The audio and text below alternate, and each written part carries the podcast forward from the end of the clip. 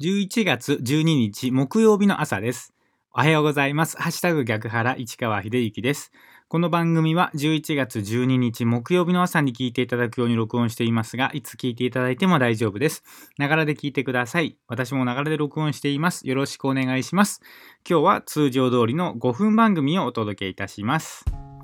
まずは今日の暦からいきましょう。今日11月12日木曜日の暦ですけれども、日の出時刻は6時24分でした。日の入り時刻は4時49分です。正午月齢は26.3ということでね、細いお月様が見られます。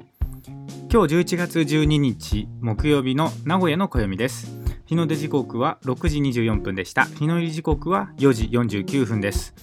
この情報は自然科学研究機構国立天文台 NAOJ のサイトを利用させていただきました。ありがとうございます。続きまして今日は何の日いきましょう。今日11月12日は洋服記念日ということでございます。1872年明治5年のこの日礼服には洋服を採用すというラジオ官布告が出されそれまでの公家風武家風の和風和服礼装が配置された。役人は大礼服通常礼服を着用することとなった。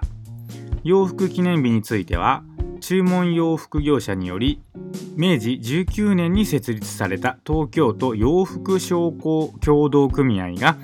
昭和4年に記念日を制定したとの情報もありこれが始まりと考えられる。東京都洋服商工協同組合では和服から洋服への採用を決断された明治天皇のご遺徳を数計し毎年この日に明治神宮へ参拝し明治神宮三周殿において記念式典を挙行している。ということでですね11月12日は洋服記念日ということでございます。この情報は雑学ネタ帳というサイトを利用させていただきました。ありがとうございます。さあ今日の番組でお届けする内容なんですけれどもまあ、アメリカ大統領選挙のね、結果もほぼ出まして、まあ、それにまつわるお話としてですね、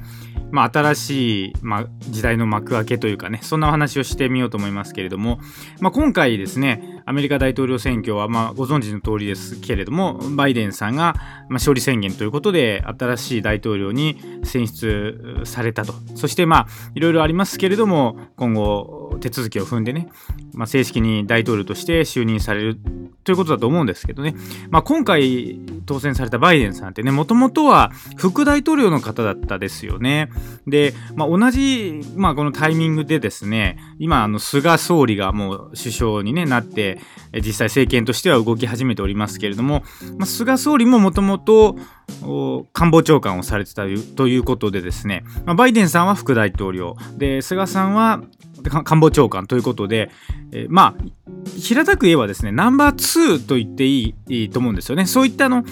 ナンバー2であった方がですねまあ今回、まあ、それぞれ大統領そしてまあ内閣総理大臣ということで、まあ、トップのポジションにねついたということでまあいわゆるこのナンバー2がナンバー1になったという事例だと思うんですよね。でこういった事例ってうまくいくのかうまくいかないのかっていうのは本当にちょっと見ものだなというふうに思いましてですね個人的には非常に興味深く今後のまあ、アメリカですとか日本のこの政権運営をね見たいなというふうに思っております。というのも、まあ、僕自身もですね今まあ、組織の中でナンバー2というポジションで仕事をさせてもらってますが、まあ、いずれ、